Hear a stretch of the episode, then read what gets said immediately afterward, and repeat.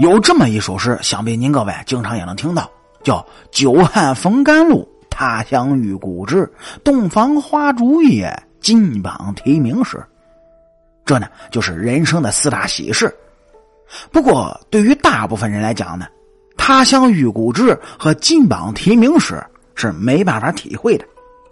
尤其是对于那些面朝黄土背朝天的农民来说，而这“久旱逢甘霖”。也要看地区和气候，哎，这种情况也不见得是每个人都能遇到，所以说，只有洞房花烛夜才是大部分人都有过的经历，这也导致了人们对婚姻的极为重视，也因此留下了很多关于娶妻嫁汉的经验，也就是我们常说的俗语老话。俗语的历史呢也是非常悠久，那是我国传统文化组成的一部分。那是古人智慧的结晶，你就比如今天这句老话叫“娶妻不娶颧骨高，嫁汉不嫁连眉梢”。您各位有的可能问了，为什么会有这种说法呢？古人对这面相有什么忌讳吗？或者说这里面有什么奥秘吗？首先来说，这第一句叫“娶妻不娶颧骨高”。这一直以来呢，还有这么一句老话，叫“颧骨高，杀父不用刀”。和咱这句话连在一起看，貌似是比较好理解的。颧骨就在咱们脸部的中前方，眼部的外下方。因为这个汉字与权力、权谋的“权”同音，所以在古代人眼里，颧骨它是权力的一种象征。颧骨高的人，说是权力欲强、事业心高。按理说呢，这是优点。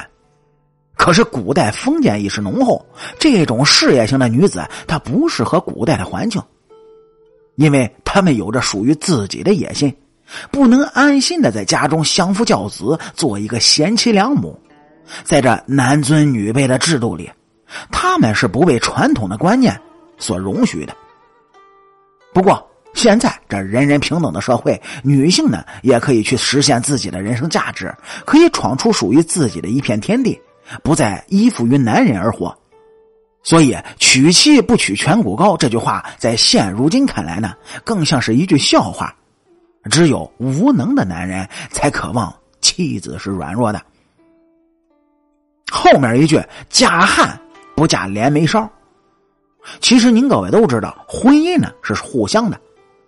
男子会挑选女性，那么自己也一定会成为被挑选之列。连眉梢就是指两条眉毛长在一起没有断开，也就是人们常说的一字眉。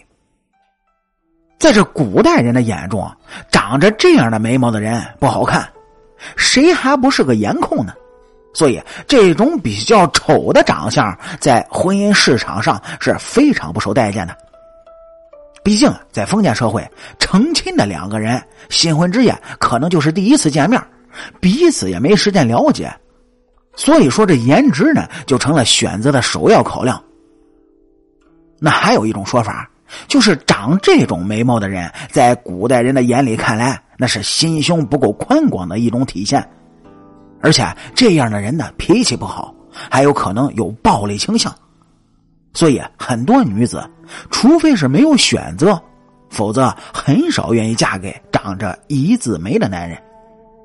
其实啊，从这科学角度上来看，眉毛长得旺盛，是因为身体的机能好，气血比较旺，也是一种健康的表现。这不能嫁呢，那是人们固有的一种偏见。从这里啊，就不难看出，这流传下来的俗语很多都是人们在当时的社会特有的偏见。只是持有这种看法的人多，所以渐渐的就被当成了一种真理而流传了下来。那么，您各位对于这句俗语老话，叫“娶妻不娶颧骨高，嫁人不嫁连眉梢”，哎，又有什么自己独特的看法呢？欢迎来主页的评论区里，咱们共同的嘚啵嘚吧。也感谢您各位在收听故事的同时呢，能够帮主播点赞、评论、转发和订阅，特别是订阅根本就不用花钱的。好了，俗话说得好，咱们下期接着聊。